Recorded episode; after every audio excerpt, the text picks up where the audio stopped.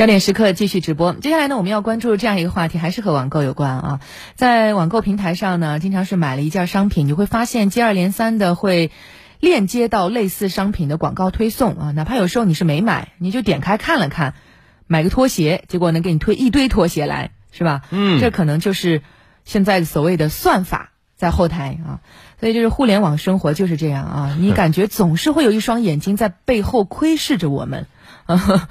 说难听点儿，算计着我们。是啊，呃，它算法嘛，算的谁呢？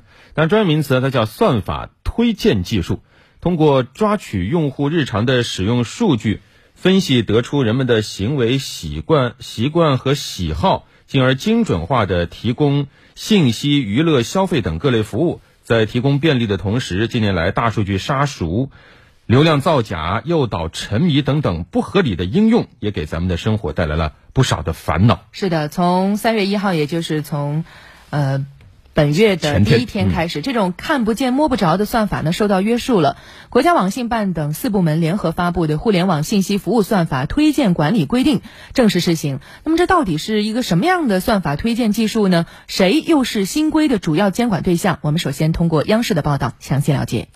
规定明确。应用算法推荐技术是指利用生成合成类、个性化推送类、排序精选类、检索过滤类、调度决策类等算法技术向用户提供信息。各类提供算法推荐服务的互联网公司几乎都在监管范围内，如各类短视频平台、电商平台、社交平台及餐饮外卖平台等。嗯，为了保障用户的算法知情权、算法选择权啊，不让我们被这个算法算计，这次规定明确要求，平台应当向用户提供不针对其个人特征的选项，或者提供便捷的关闭算法推荐服务的选项。嗯，就拿我们深恶痛绝的这个大数据杀熟来说吧，这个规定未来会怎么破解这样一个现象呢？我们通过报道来了解一下。浙江绍兴的胡女士通过某商旅平台订购了一家酒店房间，结账时发现，通过平台支付的房费比该酒店实际房价高近一倍，而她是该商旅平台的高级会员，本该享受八点五折优惠。吴女士怀疑商旅平台通过她此前的消费行为存在大数据杀熟的行为，将商旅平台告上法庭。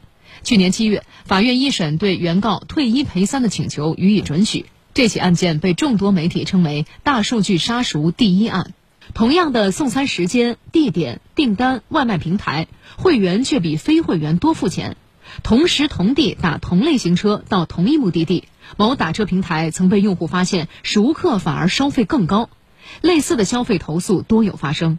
对此，规定提出，算法推荐服务提供者向消费者销售商品或者提供服务的，应当保护消费者公平交易的权利。